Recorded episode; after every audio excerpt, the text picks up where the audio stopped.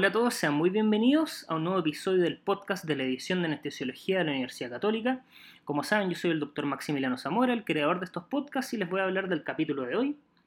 Primero, eh, em, como muchos se habrán dado cuenta, quiero, quiero explicarles que, em, como muchos se han dado cuenta y muchos me han dicho, ¿no es cierto?, me han mandado hartos mails, hartos mensajes por las redes sociales, no he subido eh, podcast en el último tiempo y la verdad es que esto es por una suma de razones, pero claramente la principal es que estaba, mm, y yo creo que muchos, ¿no es cierto?, los que estamos, eh, los que trabajamos en el área de salud y los que hemos estado trabajando este tiempo, hemos estado concentrados principalmente en el tema de la pandemia, ¿no es cierto?, que, que, mm, está problemando todo el mundo, ¿no es cierto?, y específicamente de manera bien importante en nuestros países, he estado trabajando harto, y la verdad es que siempre cuando eh, he tratado o he pensado sobre unos podcasts, generalmente los temas me parecían no tan importantes o no tan relevantes comparado con todas las otras cosas que estábamos viviendo y tampoco quería sobrecargar a, mucha gente de la que me escucha con, con, información nueva, siendo que claramente todos estábamos con la cabeza en otra parte y mm, eh, tratando de estudiar quizá otro tipo de temas o haciendo otro tipo de actividades, ¿no es cierto?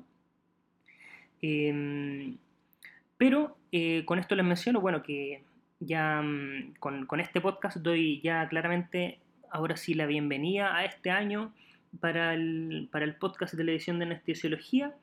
Eh, y para no seguir alargándome, porque también me han dicho que me alargo generalmente mucho con estas introducciones, eh, acá como pueden ver en el título, hoy día vamos a hablar eh, de una introducción, y esto es importante que es una introducción al manejo anestésico de las cardiopatías congénitas. La verdad es que este es un tema que me han pedido mucho, mucho, lo había pateado un poco porque la verdad es un tema súper largo y puede ser bastante difícil de explicar en algunos sentidos. Em, y por ser tan largo y ser tan complejo y tener tanta información, es que he decidido separar este podcast en cinco partes. Van a ir viendo posteriormente cuando les muestre los contenidos a revisar cuáles son las cosas que vamos a ver día a día. Y hoy día en general eh, vamos a hablar de una introducción eh, más general para este tema, evaluación preoperatoria, cosas más simples para que se vayan adecuando. Eh, y em, como les dije, van a ser cinco episodios, algunos van a ser en formato video como este y otros hablados y eh, a pesar de que sean, le adelanto desde un principio que a pesar de que sean cinco partes, igual es mucha información. Pero sobre todo lo más importante con que ustedes se tienen que quedar con estos capítulos es reconocer la fisiología de los pacientes y lograr, ojalá, tener un, plan para cirugía no cardíaca en este tipo de pacientes. Van a ir viendo sí o sí que en estos capítulos yo, voy a entrar en detalle, es decir, Em, si bien me voy a enfocar para pacientes con cardiopatías congénitas que son sometidos a otro tipo de cirugía, cirugía general o procedimiento, igual van a ver que yo entro en detalles con respecto a anatomía, fisiología, cosas incluso les voy a hablar un poco relacionadas a cirugía cardíaca, pero esto sobre todo porque yo pienso que al darle un poco más de información van a poder entender un poco mejor, ¿no es cierto? Eh, va a facilitar la comprensión con respecto al tema, quizás les va a dejar una, una mirada más, eh, más elevada con respecto a este tema, pero siempre les voy a ir mencionando qué es lo más relevante y qué es lo más importante que tienen que saber sí o sí un anestesiólogo general para, em, para evaluar y para poder manejar este tipo de pacientes. Entonces, como les dije, no se asusten, va a haber harta información, pero sí o sí es para, eso es para facilitar la comprensión y les voy a ir diciendo los highlights o las cosas más importantes de cada tema que ustedes deben acordarse, sí o sí. Bueno, y habiendo dicho eso, vamos a partir con el tema de hoy, Bueno, y estos son los contenidos a revisar en esta suma de presentaciones. Vamos a hablar de cardiopatías congénitas el día de hoy, la parte 1. Solamente vamos a hablar de generalidades, evaluación preoperatoria y específicamente bien más detallado la clasificación y nomenclatura, un poco de circulación fetal y el resto de los temas lo iremos viendo en otro episodio. Vamos a tener uno específico, el segundo de de izquierda a derecha, el tercero de derecha a izquierda, que son las cianóticas, eh, la clásica tetralogía Falón, ¿no es cierto? El cuarto vamos a hablar específicamente de ventrículo único y un quinto episodio que va a ser de misceláneos, eh, embarazo y cardiopatías congénitas, entre otras patologías. Bueno, y lo primero con respecto a las generalidades, primero es importante que ustedes tienen que saber que el 1% de los recién nacidos vivos en nuestro país y en general en el mundo, la verdad es que eso no varía tanto entre país y país, eh, presenta alguna clase de cardiopatías congénitas. ¿Por qué esto es importante? Ustedes podrán pensar por esto que les menciono acá, que el 90% de estos pacientes hoy en día, y esto es diferente a lo que pasaba eh, hace muchos años atrás, ¿no es cierto?, llega y tiene sobrevida la edad adulta. el 50% de estos pacientes van a requerir una reintervención aparte de su cirugía cardíaca primaria. ¿Y qué significa todo esto? ¿Por qué le estoy hablando de esto? Aparte de la estadística, es porque sí o sí em, nos va a tocar su manejo anestésico aunque no nos, no nos dediquemos a la cirugía cardiovascular. Y la verdad es que cuando uno empieza a ver este tema, uno puede empezar a confundirse, la verdad es que son hartas patologías, mucha fisiología que uno tiene que entender, eso uno lo puede pensar hacia el principio, pero la verdad es que, como les fui, dije al principio, lo más importante de esto es entender el tema de la fisiología y la verdad es que con un par de tips fisiológicos ustedes pueden entender la mayor, mayor parte de, eh, de las patologías. Y por lo mismo como es imposible saberse mil anatomías de distintas cardiopatías congénitas, hay muchas la verdad que se agrupan según eh, su comprensión fisiológica y eso es lo que nos vamos a dedicar principalmente el día de hoy. El manejo de estos pacientes debe ser individualizado sí o sí, porque la verdad es que no hay ningún paciente que sea igual a otro. Y como les he dicho, y les va a quedar súper claro al final de este capítulo, comprendiendo la fisiología, uno la verdad es que puede llegar a entender a la mayor parte de los pacientes. Bueno, esto grafica un poco lo que le estaba mencionando. La verdad es que un paciente con cardiopatías congénitas sí nos puede llegar a cirugía cardíaca, sobre todo los que nos dedicamos a cirugía cardiovascular, nosotros los podemos ver en ese contexto y yo les voy a hablar un poco de eso, como les dije, para que tengan mayor comprensión con respecto al tema, pero sí o sí pueden llegar a otro tipo de intervención, a un cateterismo, por ejemplo, que nos puede tocar, una resonancia, cualquier tipo de cirugía general, etcétera. Bueno, ya pasamos las generalidades, ahora les voy a hablar un poco más específico de la evaluación preoperatoria de este tipo de pacientes y estos cinco puntos los vamos a ir desglosando. Lo importante que tienen que darse cuenta es que este, esta forma en que yo les estoy mostrando o ayuda para la evaluación preoperatoria se puede usar en todos estos pacientes, ya, sea que vayan a cirugía cardíaca o a una cirugía general. Eh, pero sobre todo esto está pensado cuando le llega un paciente que no se va a operar del corazón, sino que un paciente que ya está reparado, que, lo, que son las cosas que nos tenemos que fijar, que son las cosas que deberíamos ir a ver en esta evaluación preoperatoria para poder finalmente darle un, un manejo óptimo individualizado a cada paciente. Y vamos a partir hablando en relación a las generalidades de la anatomía de las cardiopatías congénitas estas imágenes no son para que se asusten de una, no, no, la idea no es que sepan de, entrada cuáles son estas patologías. Se las menciono, la verdad, la imagen de más hacia la izquierda es eh, una transposición de grandes arterias. Vemos que la imagen que está a la mitad, eh, podemos ver que tiene una CIB, ¿no cierto? Importante, hipertrofia del ventrículo derecho. Estamos viendo en este caso de la segunda imagen una tetralogía de Fallot. Y la tercera, la que está más a la derecha, es un poco más rara, probablemente la mayoría no la conozca, y esta es una enfermedad de Epstein. La verdad, como les dije, esto no es para asustarlo, lo que les quiero decir que es que existen múltiples patologías, múltiples anatomías. La verdad es que yo, que veo hartas cardiopatías congénitas veo harto este tipo de pacientes, no podría dibujarlas todas, pero lo importante es que cuando lleguen a un paciente particular vean la anatomía específica que tiene, pero por sobre todo, y como ya les dije, tratar de agruparla de alguna forma para poder determinar el manejo que van a tener con ella. Finalmente, más que ser experto en la anatomía es entender la fisiología particular del paciente y por eso no hay que conocer toda la anatomía, sino que tratar de agruparla en estos grupos que les voy a ir mencionando un poco ahora. Bueno, y en general, las eh, cardiopatías congénitas se clasifican en estos dos grupos, las no cianóticas y las cianóticas. cuando nos referimos a las no cianóticas hablamos de los chants de izquierda a derecha, es decir, con hiperflujo pulmonar. En estas, como les dije, hay aumento del flujo pulmonar, eh, frecuentemente eh, hay insuficiente flujo sistémico y hay una saturación arterial de oxígeno normal. Estos pacientes llegan a pabellón saturando 100% hay recirculación de sangre y los clásicos que vamos a ver en estos grupos son los más típicos, la CIA, ¿no es cierto?, la comunicación interauricular, la comunicación interventricular, la CIB, que es la más frecuente como vamos a ir viendo, el canal auriculoventricular, el ductus arterioso persistente y una que es mucho menos frecuente, la ventana aortopulmonar.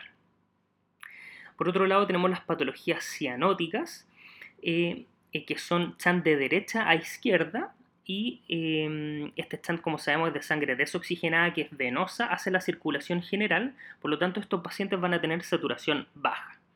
Acá los clásicos que vamos a ir viendo en el siguiente capítulo también eh, son la tetralogía de Fallot, también em, si son pacientes cianóticos, los pacientes con transposición de grandes arterias, pero en otras clasificaciones se habla de ellas de forma distinta. También podría estar en este grupo de cianóticas un, un drenaje venoso pulmonar eh, anómalo total. El tronco arterioso también podría ser atresia tricuspidia, hipoplasia del ventrículo izquierdo, Eisenmenger, atresia pulmonar, etc. Bien importante se tienen que dar, seguirán dando cuenta con estas diapositivas que estas no son absolutas. Por ejemplo, una CIB puede llegar a ser cianótica si se transforma en Eisenmenger, como lo vamos a ver. Eh, y la verdad es que hay que ver solo caso a caso y esto solamente, esta clasificación inicial, la verdad es que solamente sirve para orientarse. Bueno, y por lo mismo que les dije, como la de la anterior tiene la verdad bastante reparos o algunas podrían pertenecer a otra categoría, como les dije en el caso de la CIB, la verdad es que lo más, eh, lo más efectivo es una clasificación que, mm, que, nos hable en qué tipo de flujo tiene el paciente, o qué tipo de chant tiene el paciente de estas distintas cardiopatías congénitas.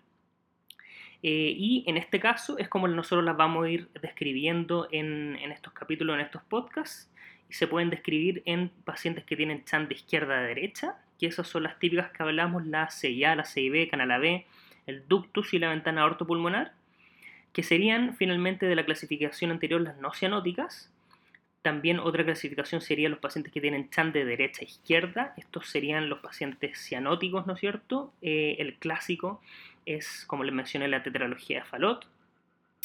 Em, hay otros casos, por ejemplo, una estenosis pulmonar o atresia pulmonar más una CIB, una enfermedad de Epstein o el Eisenmenger que también les mencioné. Y eh, es mejor hablar en estos siguientes casos como una mezcla compleja. El caso de la transposición de grande arteria, ventrículo único, el, drenaje venoso pulmonar número total, etc. Esta clasificación es mucho más fisiológica, como se dan cuenta, eh, es mucho mejor que hablar de cianótica o no cianótica y eh, sirve mucho mejor para entender la fisiología particular de cada uno de estos pacientes. Eh, acá le puse un asterisco a la tetralogía de Fallot porque em, como ya se habrán dado cuenta, la verdad es que ninguna de estas clasificaciones es perfecta. La tetralogía de Fallot generalmente se identifica un chant de derecha a izquierda como lo típico, lo, clásico, pero la verdad es que hay muchos, muchos tipos de, y como lo vamos a ver en el segundo eh, podcast, eh, hay muchos pacientes que tienen tetralogía Fallot y no presentan este tipo de chant, incluso presentan chant de izquierda a derecha, los, llamados Fallot rosado, como se les dice. Ahí los vamos a ir viendo específicamente, pero para que sepan que esta tampoco, eh, esta clasificación tampoco es perfecta, la verdad. Otro tema que nos puede tocar con cierta frecuencia es el tema de la nomenclatura, que si bien es un tema un poco más difícil y la verdad es que no es, em, para nivel de anestesia general, no es tan importante que sepan eh, esto en detalle, sí muchas veces nos pueden entregar, por ejemplo, un ecocardiograma de un paciente con cardiopatías congénitas en que no hablen de esta nomenclatura y es bueno tener claros ciertos principios para lograr como un entendimiento general. Entonces, ¿qué es esto de la nomenclatura? Muchas veces lo habrán visto, ¿no es cierto? Es una aproximación segmentaria secuencial para definir, eh, para definir la anatomía específica del corazón del paciente. Entonces, esta evalúa el sistema cardiovascular por segmentos, tres segmentos, como vamos a ir viendo, y la verdad es que se basa en lo que conocemos como normal.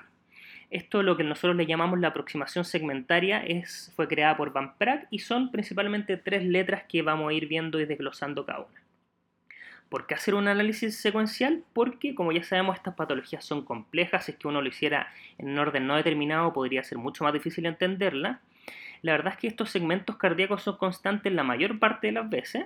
Y como sabemos, siempre que hacemos secuencias hay menos errores detrás de esto y por eso finalmente lo realizamos. Em, en este caso hay que ver los segmentos que les voy a ir mencionando y también las distintas conexiones y relaciones entre estos segmentos para ir definiendo esta nomenclatura y este es el flujograma que vamos a seguir en toda nomenclatura de cardiopatías congénitas. Primero vamos a saber la orientación y posición del corazón. Después vienen estos tres segmentos, segmento atrial, ventricular y las grandes arterias.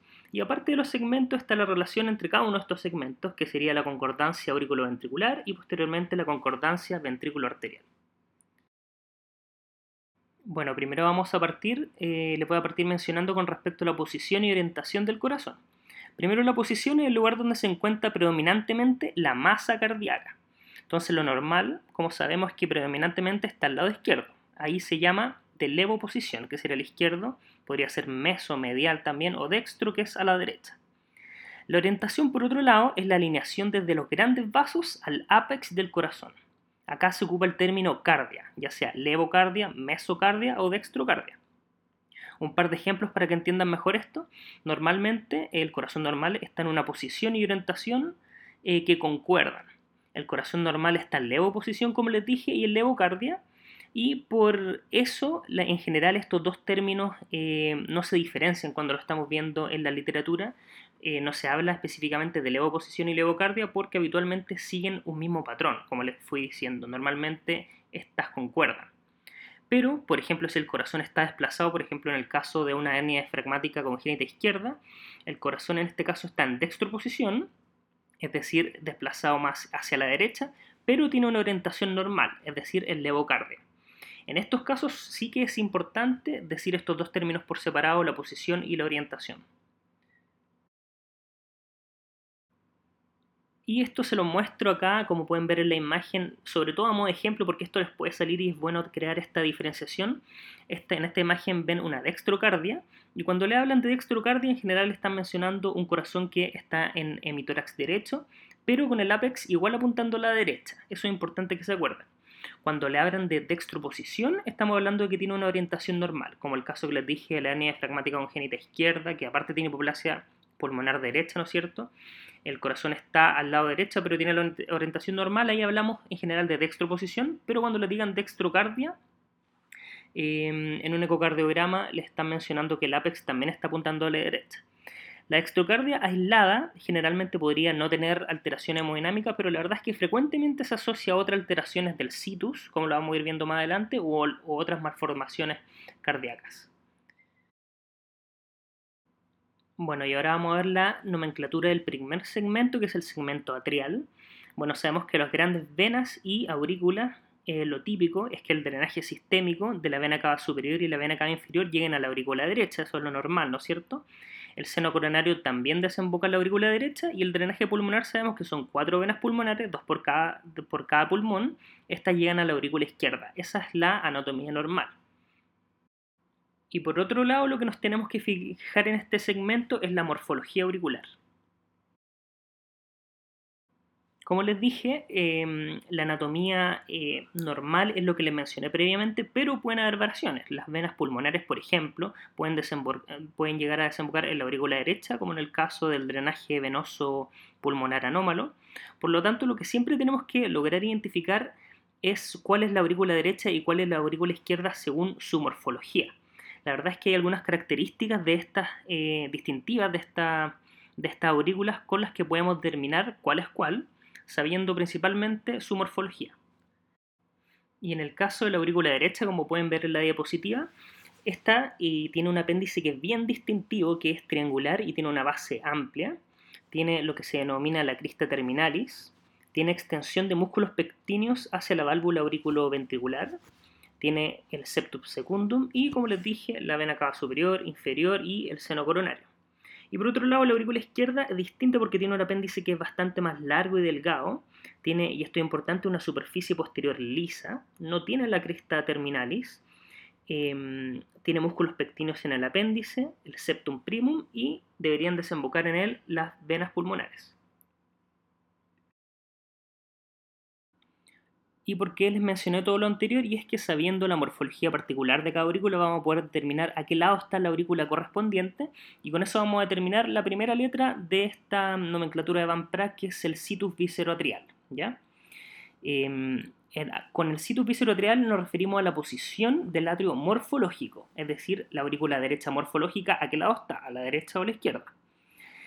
Hay que identificar, como les dije, la morfología y luego es el situ, que es lo que vamos a hacer ahora el situs, atrial casi siempre corresponde al situs visceral, por eso es que se habla de ambos, por eso es que hablamos de situs visceroatrial. Y acá hay tres opciones, el S de solitus y inversus o A de ambiguo, ¿ya? En la figura de la derecha tienen estas tres ejemplificadas y les voy a ir, les voy a explicando una por una. En la de más arriba se ve em, en, el, en, el, lado derecho, ¿no es cierto?, de la diapositiva, en la de más arriba se ve el situs solitus, que sería la más frecuente, en donde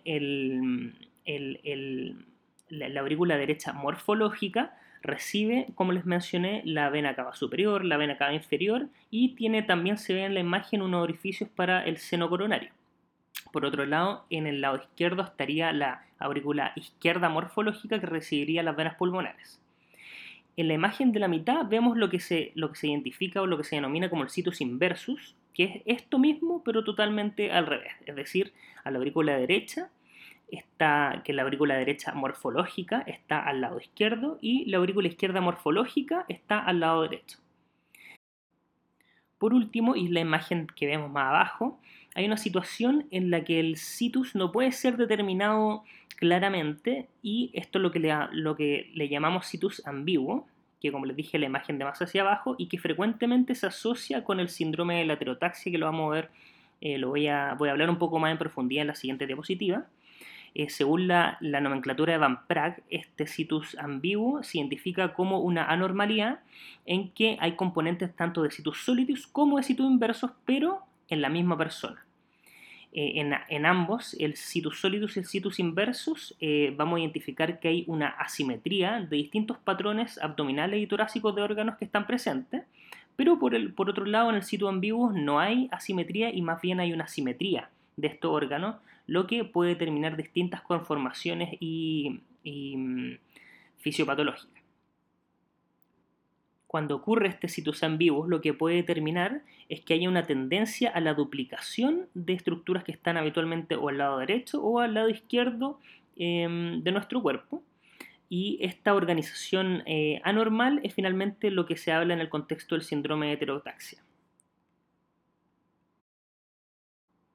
Vemos acá un poco más en detalle lo que es el situs sólido, ¿no es cierto? La conformación normal es que acá, como les dije, la aurícula derecha morfológica a la derecha y anterior de la aurícula izquierda morfológica.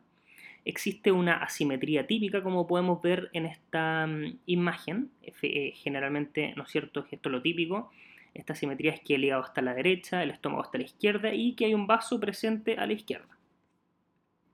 También podemos ver en la imagen típicamente, ¿no es cierto?, que el pulmón derecho tiene tres lóbulos, esto también se respeta, y podemos ver en la imagen superior la distintiva forma que les mencionaba de la aurícula, acá vemos que en situs sólidos la aurícula derecha está al lado derecho y vemos este apéndice que es más triangular, de base gruesa, ¿no es cierto? A diferencia del que está al lado izquierdo, que es un apéndice más alargado, de base pequeña, que sería de la aurícula morfológicamente izquierda, que en este caso está a la izquierda, como les dije, normal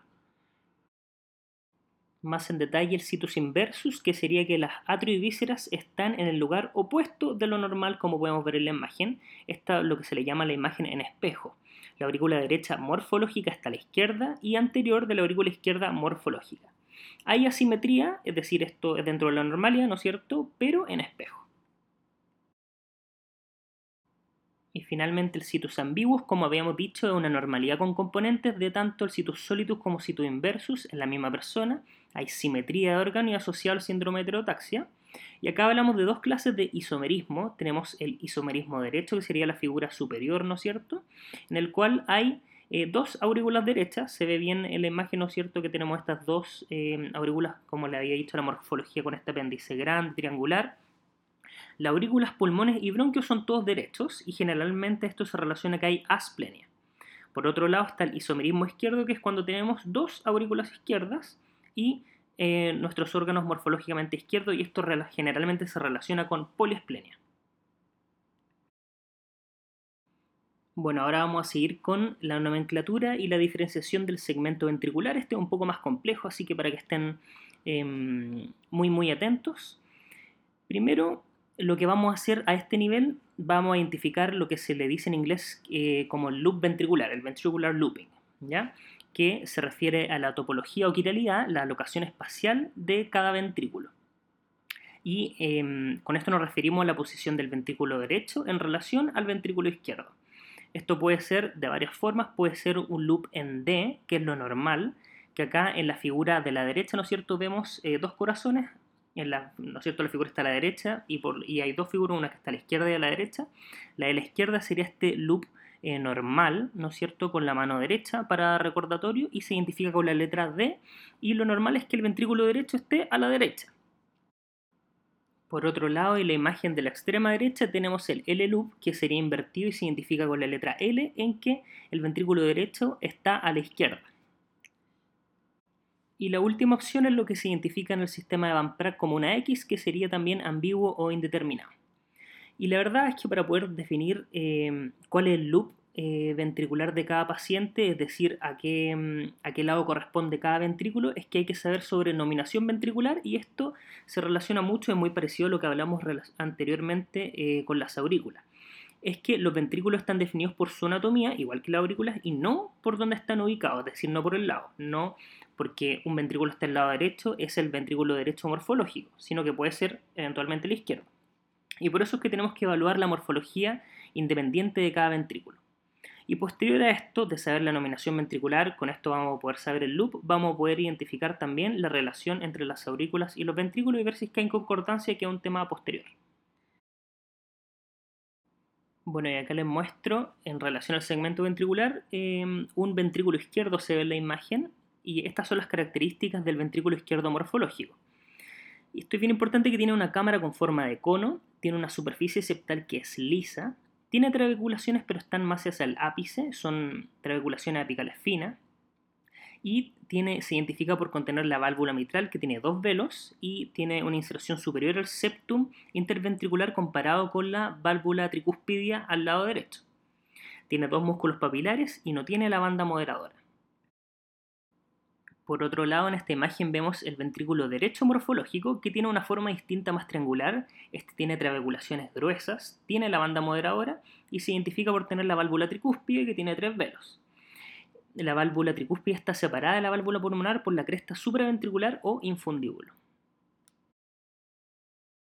Bueno, y, conociendo toda esta morfología particular de aurícula y ventrículos, es que vamos a lograr establecer si es que hay una correcta conexión atrioventricular entonces, como les dije, primero es identificar las cámaras según la morfología, como ya lo habíamos hablado, y se puede hablar de concordancia aurículo-ventricular cuando la aurícula derecha morfológica llega al ventrículo derecho morfológico y la aurícula izquierda morfológica llega al ventrículo izquierdo morfológico. Hablamos de discordancia aurículo-ventricular cuando es al revés. Un ejemplo de esto es, eh, y que lo vamos a ver en otro ejemplo un poco más detallado más adelante, la transposición de grandes arterias, eh, la que se conoce como congénitamente corregida, en este caso hay discordancia aurículo-ventricular y ventrículo arterial. Es muy importante recordar que la válvula aurículo-ventricular siempre determina su respectivo ventrículo, por lo tanto esto es de las primeras cosas que nos tenemos que fijar para poder identificarlo. Vamos ahora por otro lado con la conexión ventrículo arterial.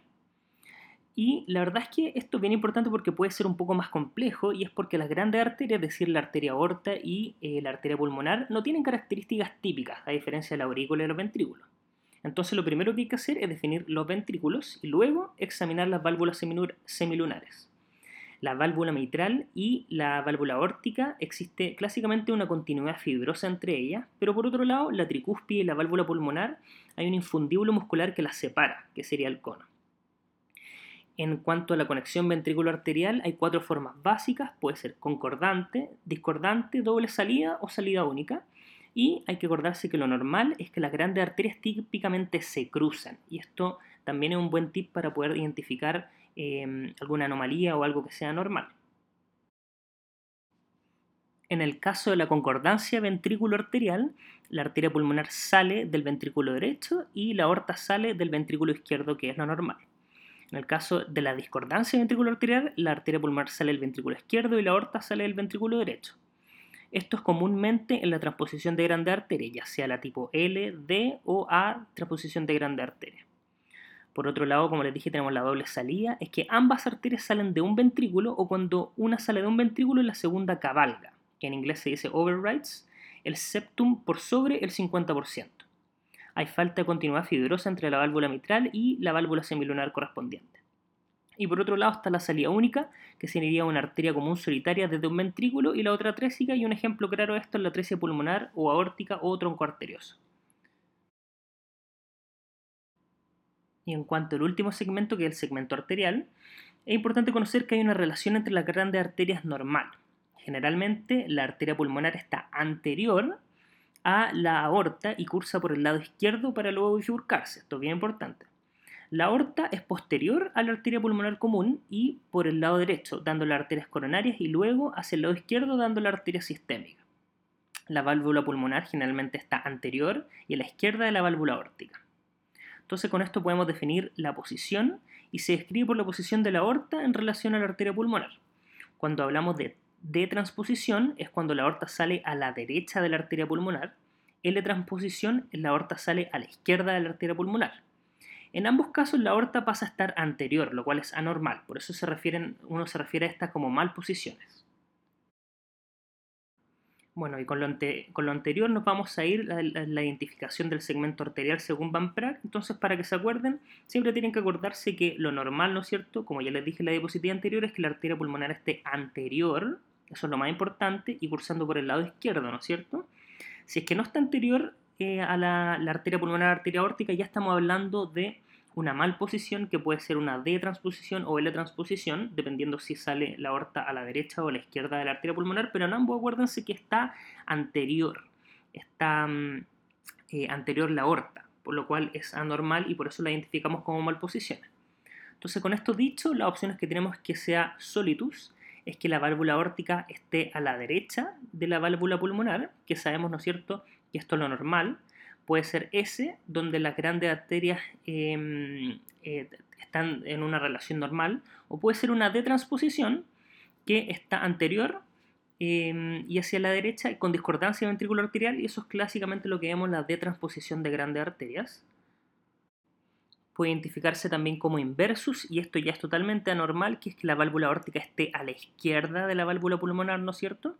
Esta puede ser I, que es la imagen en espejo, pero arterias bien relacionadas, Em, desde los ventrículos, o puede ser L en el caso de una malposición, que sería en este caso la L transposición, es que está a la izquierda pero además anterior. Entonces hay discordancia ventricular arterial y esto claramente se ve, el ejemplo típico es la L transposición de grandes arterias, que ahora lo veremos un poco más en detalle. Y por último puede ser ambiguos, que es equívoca ni derecha ni izquierda, eh, en este caso la A transposición de grandes arterias. Bueno, y nuevamente para eh, recordar tenemos acá el flujograma para determinar esta nomenclatura con todos los pasos que hay que seguir y esto se lo muestro porque ahora vamos a hacer un par de ejercicios, un par de ejemplos. En este caso, la imagen que pueden ver al lado derecho de su pantalla, ¿no es cierto? Tenemos, eh, busqué una foto con una estenosis aórtica aislada. Este es un paciente que solamente tiene una estenosis aórtica. Vemos que el resto del corazón está normal. Entonces vamos paso por paso Primero, posición y orientación está, como sabemos, normal, les dije, levoposición y levocardia. ¿Cómo sería la clasificación de Van Praag? SDS. Acuérdense de eso porque ese es el corazón normal. S por situs solitus. Tiene D loop, que es lo normal, ¿no es cierto? El ventrículo derecho a la derecha, el ventrículo izquierdo a la izquierda. Y en cuanto al lado arterial, tenemos que es S, eh, que sigue la, denominación normal, como le había mencionado, es que la aorta está posterior a la arteria pulmonar común y por el lado derecho, y hay concordancia ventricular arterial. En este caso hay concordancia auriculoventricular y ventricular arterial. Acá tenemos otro ejemplo, un poco más complejo, pero no se asusten, ya van a ir viendo que todo esto les va a hacer sentido con estos ejemplos. Esta es una D-transposición de grande arteria Primero, posición y orientación, normal, levoposición y levocardia. Y la identificación acá van es SDD. Ya sabemos por qué. S porque es situs solitus, es normal, ¿no es cierto? En este caso hay un D-loop, es decir, el ventrículo derecho está a la derecha, el ventrículo izquierdo está a la izquierda. Hasta ahora vemos que está todo normal. Hay concordancia, de hecho, aurículo-ventricular. Como les dije, hasta ahí todo normal. Pero en el caso de la D-transposición de grandes arterias hay discordancia ventrículo-arterial. Hay una D-transposición o malposición que es que la aorta, eh, si bien sigue saliendo a la derecha de la arteria pulmonar, está más anterior, por lo tanto, en este caso sale la aorta del ventrículo derecho. Y nuestro último ejemplo, un poco más complejo todavía, pero como les dije, ya les debe haber ido sonando todo este tema, em, tenemos el caso de la L-transposición de grandes arterias o la que se denomina em, como congénitamente corregida. Y ahora van a entender bien por qué. Primero, posición y orientación, está levoposición y levocardia, y la identificación en este caso es SLL. Primero, situs solitus, vemos que esto está normal, pero en este caso hay un L-loop, que es que el ventrículo izquierdo está a la derecha. Ya vemos lo primero aberrante acá, ¿no es cierto? Que hay entonces discordancia aurículo-ventricular, es decir, de la aurícula derecha eh, pasamos al ventrículo izquierdo morfológico y de la aurícula izquierda morfológica pasamos al ventrículo derecho morfológico. Pero además tenemos la tercera letra que en este caso es L, es que hay una L-transposición cuando estamos hablando eh, de los grandes vasos y es que la aorta está, además de estar anterior en este caso, está a la izquierda. ¿Y qué va a determinar todo esto? También una discordancia, aparte de la aurícula ventricular, una discordancia ventrículo arterial, que es que como vemos en la figura de la derecha, del ventrículo derecho morfológico va a salir también la aorta. Es decir, en resumen, hay discordancia aurículo-ventricular y ventrículo arterial, como vemos, y esto es lo entretenido de entender de esta fisiología, de la aurícula derecha pasamos al ventrículo izquierdo morfológico y ahí pasamos a la arteria pulmonar, y de la aurícula izquierda morfológica pasamos al ventrículo derecho y ahí a la aorta. ¿Qué nos identifica esto? Que fisiológicamente este tipo de pacientes podría ser normal.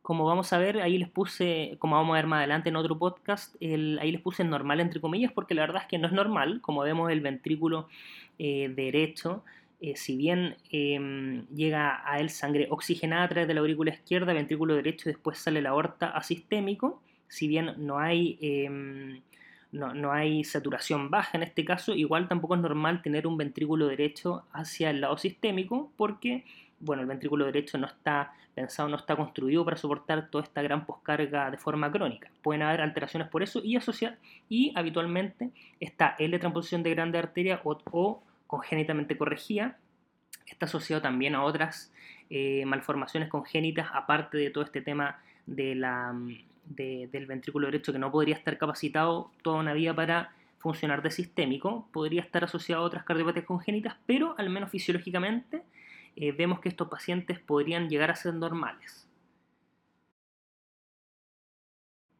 ¿Y esto es por qué? Por haber esta doble discordancia, ¿no es cierto? Aurículo ventricular y ventrículo arterial, la sangre desoxigenada va a llegar finalmente al ventrículo izquierdo, pero el ventrículo izquierdo igual sale la arteria pulmonar y eso a los pulmones, y la sangre oxigenada, si bien llega al ventrículo derecho, igual se va a ir finalmente por la aorta, lo cual determina esta fisiología, como les mencionaba, normal. Bueno, ya, salió medio largo, pero como se pueden dar cuenta, recién terminamos con el tema de la anatomía y nomenclatura eh, relacionada a las cardiopatías congénitas. Esa era la primera fase de la evaluación preoperatoria y ahora vamos con la segunda, que es identificar en el paciente que nos llega qué tipo de reparación tiene. Bueno, en cuanto al tipo de reparación quirúrgica, estas se pueden em, dividir en, en reparaciones definitivas, paliativas o algo que nos vamos a ver en profundidad acá, que es por eh, cateterismo intervencional. Bueno, la reparación quirúrgica definitiva puede ser anatómica, y esto, anatómica nos referimos que el ventrículo izquierdo es sistémico y el ventrículo derecho es pulmonar, hay circulación en serie y no hay cianosis. Clásicamente está la CIA, la reparación de la CIB, el ductus, o pueden ser incluso más complejos en el caso de, de baffles, conductos o em, cirugía valvular. Por otro lado, la reparación definitiva también puede ser fisiológica, que es que ahí si bien hay una circulación en serie y sin cianosis, pero el ventrículo derecho pasa a ser sistémico, como en el caso de la cirugía de Mustard o Senning, o el caso del ventrículo único eh, cuando terminamos la reparación con Fontan, como lo vamos a mencionar en un podcast siguiente. Por otro lado, la reparación es paliativa, cuando es solamente una cirugía que mejora la situación de forma transitoria. Eso se hace en el caso, por ejemplo, de la cianosis severa o hiperflujo pulmonar o en estas cirugías que son reparación por etapas. Estos son el caso de los CHANT, por ejemplo, em, el banding de arteria pulmonar y la cirugía Norwood, que también sería una cirugía paliativa. Vamos con el siguiente paso en la evaluación preoperatoria, que serían los factores previos a la reparación. La verdad es que existen muchos, pero acá les voy a mencionar a grandes rasgos algunos de los principales. Estos son algunos de los factores que es importante diferenciar en todos nuestros pacientes, ¿no es cierto? Que son factores previos a la reparación que podrían determinar ciertos problemas o pronósticos para el paciente que nos llega a nosotros a pabellón, ¿no es cierto? Uno es la edad de reparación, claramente no es lo mismo un paciente que haya sido corregido de manera satisfactoria en, un periodo eh, que haya determinado menor importancia fisiológica para él a futuro que un paciente, por ejemplo, eh, con una tetralogía Falot que ya tiene 30 años, nunca se ha reparado, ¿no es cierto? Y tenga todas las consecuencias em, que esto podría determinarle, probablemente algún grado o un importante grado de hipertrofia ventricular, por ejemplo, em, formación de colaterales, etc. Entonces eso primero es bien importante la reparación y si es que se le hizo una reparación completa. Muchos de estos niños previamente presentan cianosis y policitemia em, y eso puede tener que ver em, con el tema del transporte de oxígeno a los diferentes tejidos. También es importante identificar la presencia, eh, los signos y síntomas de insuficiencia cardíaca, que si bien muchas de estas patologías, por ejemplo, em, las comunicaciones interventriculares podrían determinar una insuficiencia cardíaca, que esta podría revertir en la gran parte de los casos en estos pacientes luego de la cirugía, pero muchas veces estos pacientes igual eh, tienen algún grado de remodelamiento y podrían tener secuencias incluso después de la cirugía. También muchos de estos pacientes tienen arritmias y arritmias bien graves, podría ser eh, previo a esta cirugía.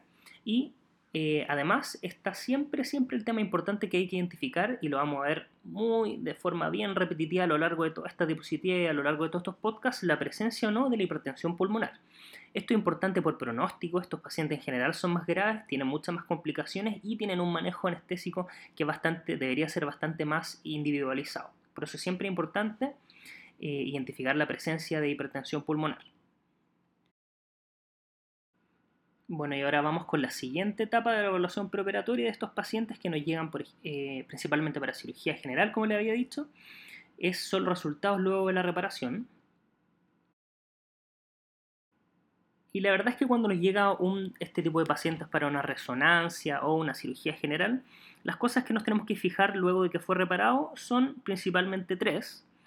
Eh, primero las complicaciones propias de la reparación, por ejemplo, muchos pacientes que se operan eh, de comunicación interventricular o canal atrioventricular quedan con una secuela importante que es el bloqueo auriculoventricular. Muchos de ellos incluso pueden tener marcapaso, entonces esto es algo importante de identificar. O algunas otras reparaciones podrían determinar injuria coronaria o incluso ventricular. En el caso de la tetralogía Falot, por ejemplo, cuando se hace una ventriculotomía, esto además de generar arritmias podría determinar un cierto grado de disfunción ventricular del ventrículo derecho. Por lo tanto, estas son cosas propias de la reparación que sería bueno identificar. Aparte, la segunda cosa que nos debemos fijar que todas estas cosas pueden, dejar defectos residuales. Por ejemplo, una CB puede no estar eh, reparada completa, puede haber quedado pequeño defecto residual. En el caso de la tetralogía Falot podría quedar, por ejemplo, un ventrículo derecho que no tiene un flujo, un flujo suficiente, un flujo, un flujo amplio, sea, la circulación pulmonar, todas esas cosas podrían pasar y sería bueno identificarlas, por ejemplo, en un ecocardiograma que nos traigan estos pacientes. Y en tercer lugar, y bien bien importante también, son las consecuencias directas del procedimiento. Eh, más que las complicaciones, son cosas que sabemos que ocurren sí o sí con estos pacientes y, son cosas que finalmente las tenemos que tomar e identificar para nuestro manejo anestésico. Por ejemplo, los pacientes que quedan con una fisiología o anatomía alterada. Los pacientes, por ejemplo, de ventrículo único que finalmente terminan con una fisiología de Fontán, eh, van a tener un manejo anestésico bien particular y bien distinto al resto de los pacientes. Esta más que una complicación del procedimiento, es algo que sabíamos que iba a pasar y finalmente una fisiología con la que el paciente va a tener que portar y va a tener que luchar toda la vida. Y finalmente, en toda evaluación preoperatoria nos tenemos que fijar en las características especiales de estos pacientes.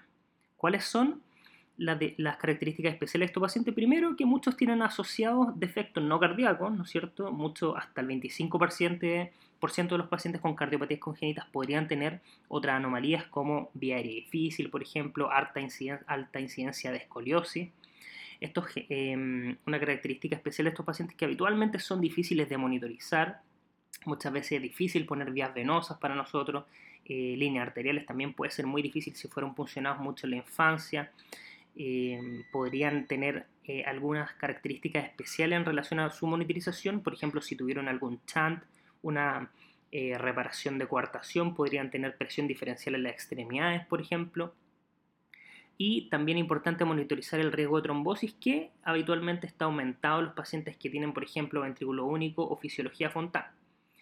Em, también hay algunos temas eh, psicosociales que son bien importantes. Claramente estos pacientes siempre y muchas veces tienen múltiples eh, hospitalizaciones, muchas veces pueden ser pacientes con más ansiedad y ansiedad de separación al, separarlo de sus padres, pueden ser un poco, no, no, no siempre, ¿no es cierto?, pero puede ser pacientes más demandantes y esto también es una característica especial de estos pacientes que nos debemos fijar.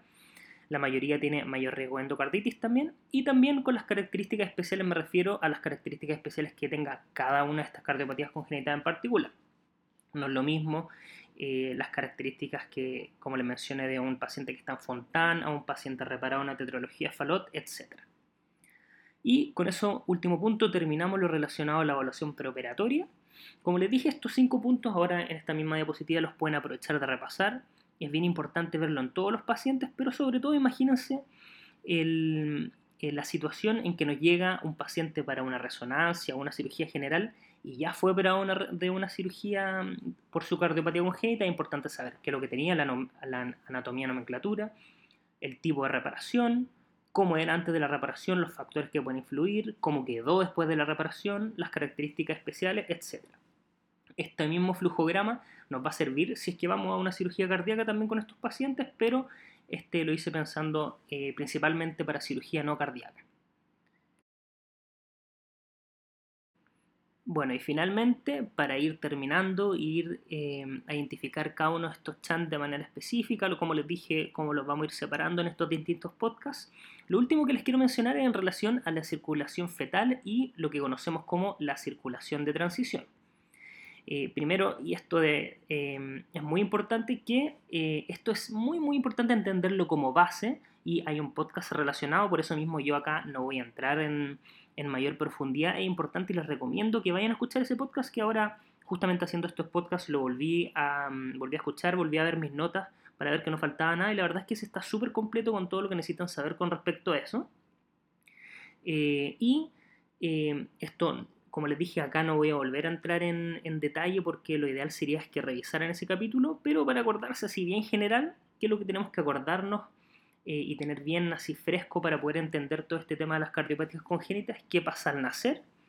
Y sabemos, ¿no es cierto?, que hay una disminución de, al nacer hay una disminución de la resistencia vascular pulmonar y aumento de la resistencia vascular sistémica.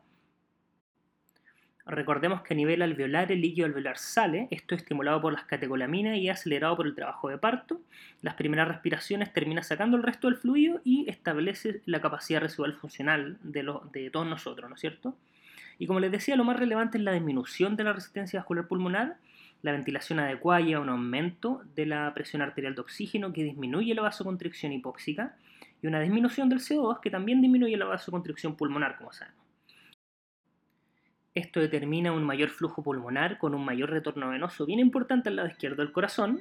Además, hay clampeo del cordón, ¿no es cierto?, que causa un aumento de la resistencia vascular sistémica al perder el territorio placentario. En estos momentos la presión de la aurícula derecha se hace mayor que la de la izquierda, lo que determina un cierre funcional, eso es importante, del foramen oval. Entonces recordemos, presión aurícula izquierda aumenta por dos motivos, el aumento del retorno venoso por un aumento del flujo pulmonar y aumento de la resistencia vascular sistémica por la pérdida de la circulación placentaria con el clampeo del cordón.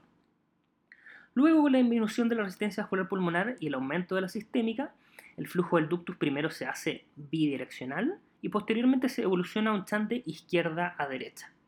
Durante las primeras horas de la vida el ducto eh, comienza a cerrarse por el aumento de la tensión de oxígeno pérdida de las prostaglandinas placentarias, que es muy importante, y disminución de acidosis fetal.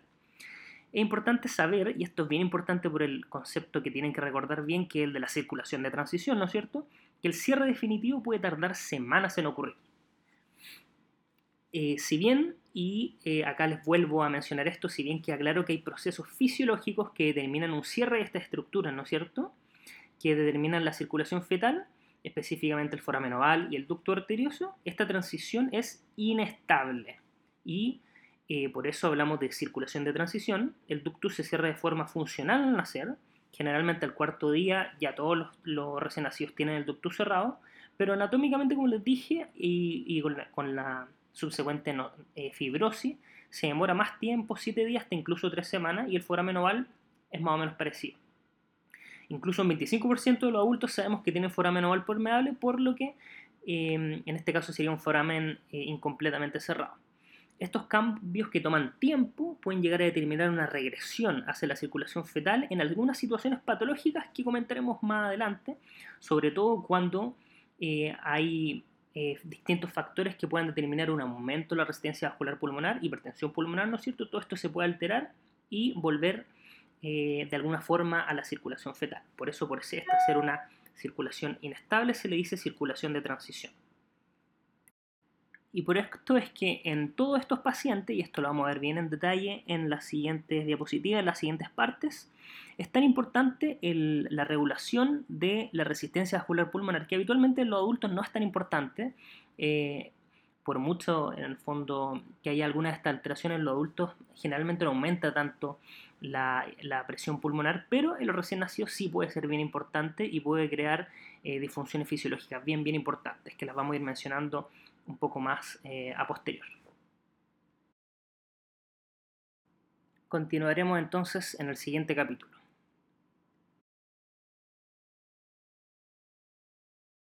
Bueno, como les dije, este era un podcast dividido. Espero que el tema de hoy les haya servido, sobre todo como una introducción a la evaluación preoperatoria, las cosas más generales. Bien importante que se acuerden eh, eso un poco más en detalle que les mencioné con respecto a la anatomía y la nomenclatura. Y como les dije, esta fue un poco una introducción a estos temas. Esperen, estén atentos a las siguientes partes que irán saliendo pronto. Las siguientes cuatro partes, como les dije y les fui mencionando, van a haber hartos temas que vamos a ir eh, tocando en relación a las cardiopatías congénitas y el manejo de estos pacientes. Eso, em, recuerden por favor seguir el podcast en iTunes, ¿no es cierto? En la página oficial, pueden seguir el Instagram de la división, el, Facebook de la división y del podcast de la división de anestesiología UC.